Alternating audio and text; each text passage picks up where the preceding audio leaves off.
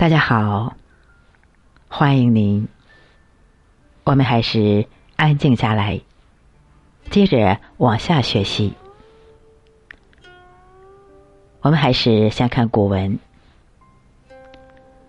他说：“天气通于肺，地气通于意，风气通于肝，雷气通于心，骨气通于脾，雨气通于肾。六经为川，肠胃为海，九窍为水柱之气。以天地谓之阴阳，阳之汉以天地之雨名之。”阳之气以天地之疾风命之，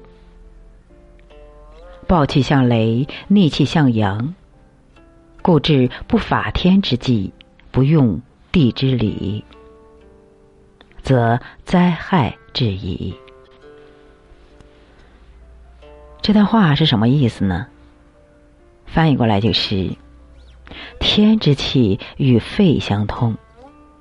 地之气与咽相通，咽喉；风之气与肝相通，雷火之气与心相通；五谷之气与脾相通，雨水之气与肾相通。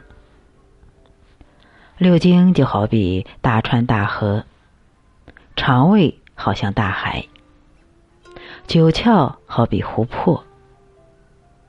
用天地来比喻人身的阴阳，那么人的汗就好像天地间的暴雨，人的气就好像天地间的疾风，人的暴怒之气就好像雷霆闪电，人的逆气就好像久晴不雨。因此，讲养生命之道。如果不以天理为法，不以地理为用，就会出现灾害。我们先看第一句话：天气通于肺，地气通于意。这个意到底在哪儿呢？你可以通过发音发意这个声音找到这个地方。你试着发意，咽。喉，这三个声音，慢慢的就能找到它们三个不同的发音区域。e e，它的发音靠近上颚。咽咽，它的发音靠近喉咙的上口。喉喉。它的发音靠近喉咙的下口，是气管的管道。大家发一下“颐和园”的“颐”，用手轻轻的扶住脸颊，发“颐”的声音。这时候脸颊上哪块肌肉动弹了，哪块笑肌就是“颐”。所以“颐”是最甜美的微笑。而发苦音的时候，人的嘴巴是撅着的，不美。所以，通过汉字的发音，我们也能挖掘出汉字的深意。比如“美”不仅字形美，扬大为美，意思美，还有发音也美。只要你发“美”这个音，你的头就会微微的低下，恰似。那一低头的温柔，美不胜收。可是，要是拍照片的话，发美音并不是最佳的形象，有点憨痴。古代有一个词描述笑，很适合拍照的时候用，就是“隐然而笑”。这个“隐”，它的写法是听听话的听，听声音的听。在这里发“引”这个音。当我们发引声的时候，人的头是微微的低下的，下巴是微微的翘起的，所以拍出来的笑意是最盈盈的。我们再看下一句话：“地气通于翼，翼就是咽喉地带。嗓子是拦截外来病菌的第一道隘口和关卡。扁桃体就像两扇门，挡在嗓子口。西医说，扁桃体位于消化道和呼吸道的交汇处，此处的黏膜内含有大量的淋巴组织，因为可以产生淋巴细胞和抗体，所以具有抗细菌、抗病毒的防御功能。但是又因为此处特别容易感染，西医总建议切除它。这便十分困扰孩子的家长。到底该不该切除呢？按理说，老天给的任何东西都是宝贵的，绝无多余的，当然不能轻易的切除。喉是气息出入的要道，是气之门，又是发音发声的器官。喉的下面连接气道，以通肺气，而肺主气、主声、司呼吸，所以喉咙的通气和发音直接受制于肺气和肺音。咽是胃腑所系，是胃之门，它主通利水谷。如果是脾胃失和。升降失常，就会出现吞咽不利，或者是嗳气、呕逆等一些现象。对人体而言，五脏和六腑最大的区别在于，真正有营养的东西都归了五脏，浊阴全进六腑，所以六腑一定要通，这就是养生的原则。我们在这里系统的讲一下五脏六腑。五脏和六腑是相表里的，脏在里，腑是表。我们先说脏，五脏指的是肝、心、脾、肺、肾。六腑指的是肝的腑是胆，心的腑是小肠，脾的腑是胃。肺的腑是大肠，肾的腑是膀胱，还有一腑就是三焦，它主通水道。这就是五脏和六腑之间的关系。养生养什么呢？养的是六腑的通力，五脏的凝聚。生命就是这样。六腑要不断的清空，五脏要不断的充实。六腑如果不通的话，浊气就会在里面憋着，憋着憋着就进了五脏，人就会生病。嗓子和喉咙这个咽喉要上接头，下连曲干，曲干就是五脏六腑，所以一定要通利。否则的话，会影响到脑子，也会伤害到五脏六腑。嗓子这一窍跟肝经有关，像喉痹、痉挛就是肝的表现。跟心情也有关，心情一紧张，嗓子一缺血就嘶哑。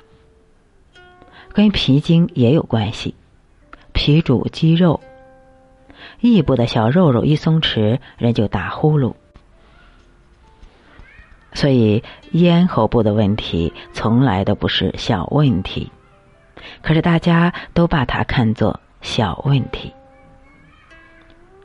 一般说来，六腑通利，嗓子就好。小肠负责分清密浊，清就是营养，浊就是垃圾。小肠把清的东西给心，给五脏；把垃圾给大肠。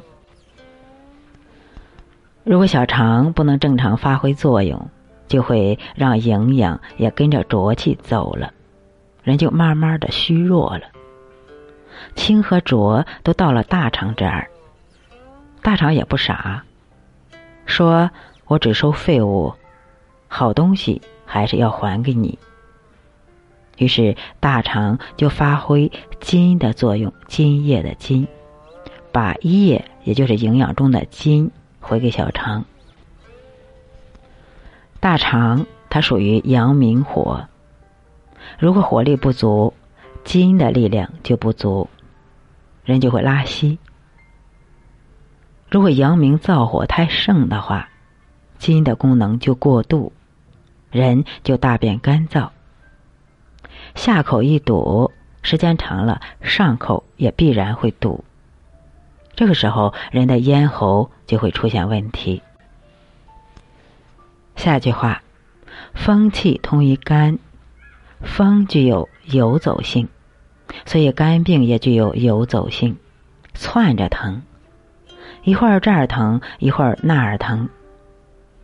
但是如果肝血虚的话，不仅游走，而且还痒。风的性是向上飘的，肝风内动，就是头疼。我们再说雷气通于心，雷就是火。易经说卦中曰：“动万物者，莫急乎雷；挠万物者，莫急乎风。挠就是搅扰，雷指的是阳气发动。据说在《易经》或者是《易传》的时代。”人们将雷这种天象作为一种年周期的标志。其中复卦，复卦的卦象是上为坤，下为震。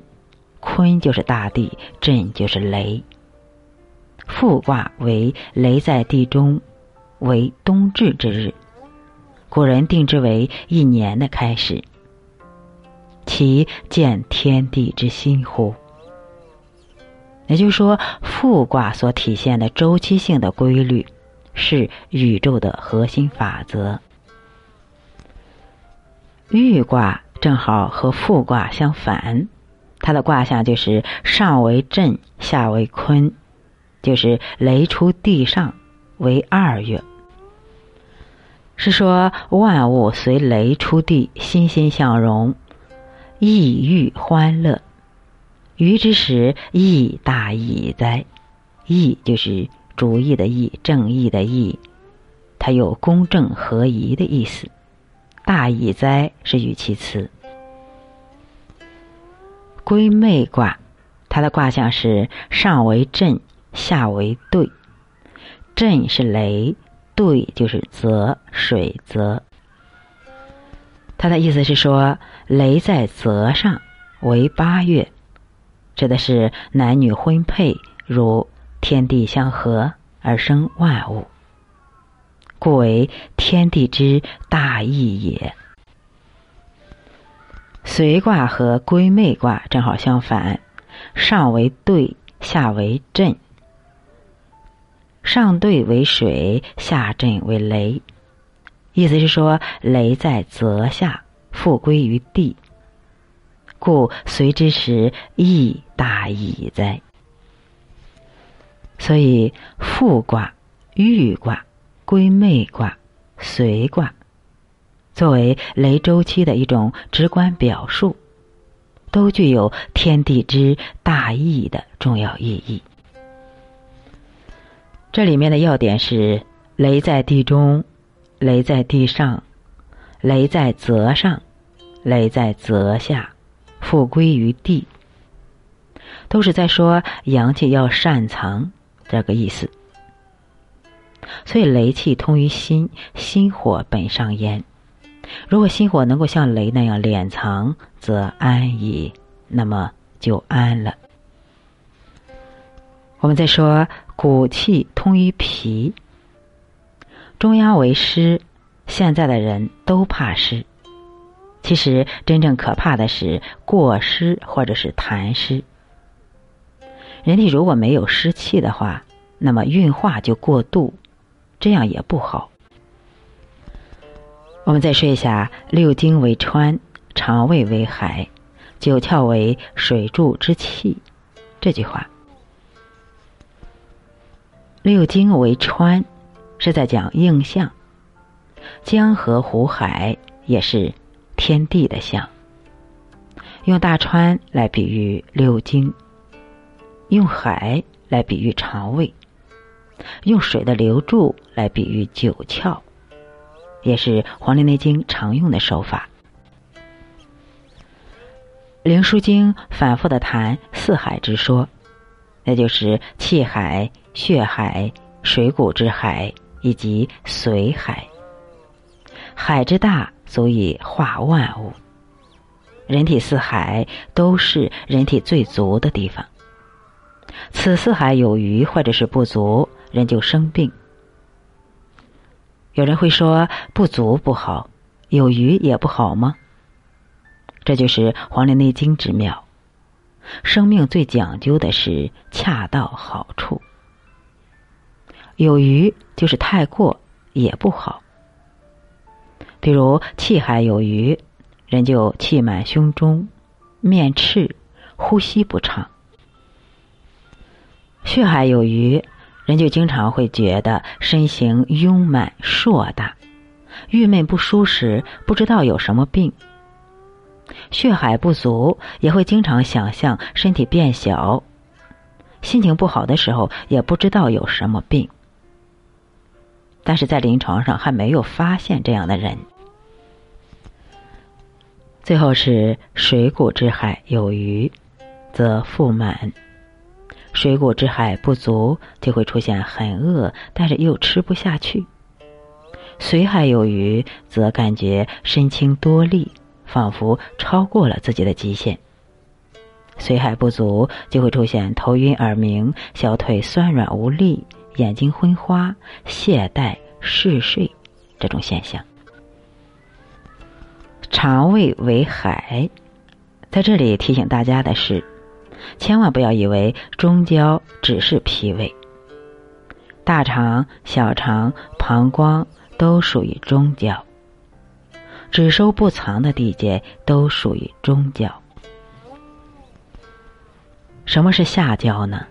下焦为藏，中焦就是海，海纳百川，而且气化万物。这就是海的意义所在。